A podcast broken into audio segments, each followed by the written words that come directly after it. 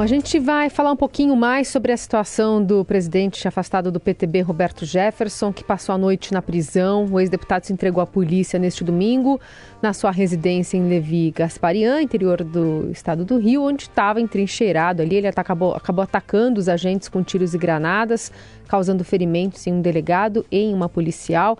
Na sua rendição, que acabou demorando oito horas, né? Teve de ter interferência do ministro da Justiça, Anderson, Anderson Torres, para mediar essa situação aí a mando do presidente Bolsonaro, e a advertência também de Alexandre de Moraes de não prevaricar, né? Aí retardando um pouco a prisão de Jefferson, mas é, a, consumando ainda neste domingo.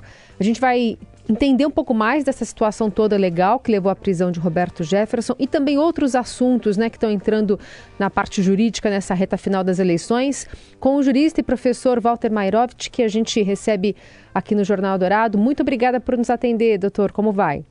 É, bom dia a todos, é um grande prazer, Carol. Doutor, primeiro é importante estabelecer um entendimento aí sobre a, a, essa revogação da prisão domiciliar né, de, do ex-deputado no sentido de que é legítima no sentido do que ela representa, né, do que ele representa um perigo aí às instituições e à democracia e de cometer algumas violações. E ainda que essa execução dessa dessa prisão ocorresse ainda num domingo, que é um discurso que está sendo usado aí pelos aliados dele na rede? É, olha, Carol, isso é importante, porque o, dado um passo atrás, existe, existe um processo criminal de iniciativa, quer dizer, a denúncia, a peça inicial, foi apresentada pelo Procurador-Geral da República, com vários crimes, inclusive homofobia, crimes contra a honra, é, ataques a, a prédios públicos.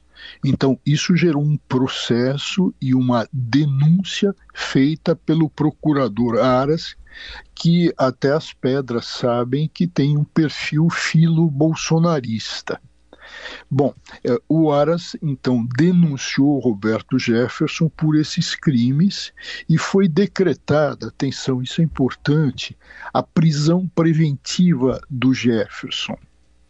Agora, em razão do estado de saúde do Jefferson, em razão de não haver possibilidade no presídio onde ele estava de tratamento, não existe é, é um hospital é, presídio, e, e por questão humanitária, isso é importante, foi essa prisão preventiva convertida numa prisão domiciliar. Isso ocorreu em janeiro deste ano. Mas quando da concessão da prisão domiciliar foi imposta algumas condições e o Roberto Jefferson assumiu o compromisso, o compromisso de cumprir essas condições, eh, condições que viraram obrigações do Jefferson em prisão no seu domicílio, na sua residência, na sua casa. É, foram várias as condições, desde o uso, Carol, de tornozeleira eletrônica até não dar entrevistas, como se ele tivesse num presídio fechado, não dar entrevistas, não se comunicar por redes sociais e não, isso é importante, ter atividade político partidária, porque todo mundo sabe, e infelizmente o partido político dele, o PTB, virou na realidade propriedade dele. É, uma outra condição, é, e importante também, é, é uma decorrência de uma condenação que ele tem, é, qual seja, ele está com os direitos políticos suspensos, porque ele já tem uma condenação criminal. Então, todas essas obrigações foram colocadas em papel, em papel do judiciário, e ele assumiu, assumiu a obrigação. Agora, o que, que aconteceu? Carol, com o decurso do tempo, e ele já em prisão domiciliar ele passou reiteradamente a descumprir as obrigações. E o que, que fez o delegado de polícia judiciária em razão disso? O mesmo delegado que tinha feito o inquérito que virou processo e que foi denunciado pelo Aras contra o Jefferson, que virou réu. Então, o que, que esse delegado fez? Em um processo que tramita no Supremo Tribunal Federal. O que, que esse delegado de polícia fez? É, fez um relatório que foi encaminhado ao relator do processo, que é o ministro Alexandre de Moraes, e nesse relatório, e isso é importante, é, nesse relatório, o delegado vai pontuando as infrações, os descumprimentos de obrigações impostas ao Jefferson em prisão domiciliar. E não é um relato simples, olha, ele descumpriu dando entrevistas. Não, tem lá a entrevista, tem lá o dia, a data, a hora, a gravação das, estou usando o plural, das entrevistas. Entrevistas dadas à Rádio Jovem Pan onde ele se manifesta. Fora essa parte de, de, de, de violação criminosa, e eu vou dizer um novo tipo penal que entrou no lugar da Lei de Segurança Pública, tem lá crimes contra o Estado Democrático de Direito. Ele prega isso abertamente, em várias, várias entrevistas da Jovem Pan, com tudo documentado. O delegado também é, apresentou ao relatório comprovação de que o Roberto Jefferson era visitado quase que diariamente por pessoas ligadas à direção do PTB, pessoas que iam à residência dele como se fosse para despachar, para receber ordens e voltavam à sede do PTB para cumprir essas ordens do Jefferson. Fora isso, também várias gravações onde ele ataca ministros do Supremo e é, a de maior gravidade, evidentemente, é uma coisa e, e, incompreensível e, e, que não pode ser aceita, em hipótese não, alguma, porque é indigna, foram os ataques à honra da ministra Carmen Lúcia. Então são várias notícias comprovadas, tem prova provada de descumprimento de obrigações. E em razão disso é que foi é, cancelada, cassada a decisão de prisão domiciliar e ele voltou depois de resistências e desobediências e de tentativas de, de homicídio, de crimes de homicídio contra policiais, como você lembrou há pouco, é, ele volta ao regime fechado. Com relação ao cumprimento de mandado de prisão aos o que foi ocorreu, ocorreu num domingo, há que se observar um aditamento que foi feita à ordem de prisão, onde o ministro Alexandre de Moraes mostra que existia uma situação de flagrante permanente, flagrância no sentido daquilo que está queimando, ardendo os crimes, acontecendo os crimes. E, com relação a isso, a uhum. Constituição admite até o cumprimento de, man de mandado de ordem de prisão depois das 18 horas e também aos uhum. sábados, domingos, feriados e finais de semana. Dr. Walter, o senhor citou aí no caso de, desse caso de Roberto Jefferson que houve uma provocação para o ministro Alexandre de Moraes, ele estava aí na condição de ministro do Supremo. Agora a gente queria abordar com o senhor um outro assunto. O ministro Alexandre de Moraes também é presidente do Tribunal Superior Eleitoral. Semana passada o, o tribunal se autoconcedeu aí o, o, um poder de polícia maior em relação às fake news e até para censura. Enfim, como é que o senhor vê esse aspecto? Olha, Heisen, com muita, mas muita preocupação, porque ficou muito claro é, a ocorrência de a ocorrência de censura. É, censura no sentido de decisão do ministro Moraes e depois é, dessa decisão é, teratológica, para usar um termo é, jurídico que é muito comum, uma decisão canhestra, torta, onde ele acabou impondo efetivamente, eu lembraria, o excepcional é, editorial é, muito bem posto, colocado, do Estadão de domingo. É imperdível a leitura desse editorial.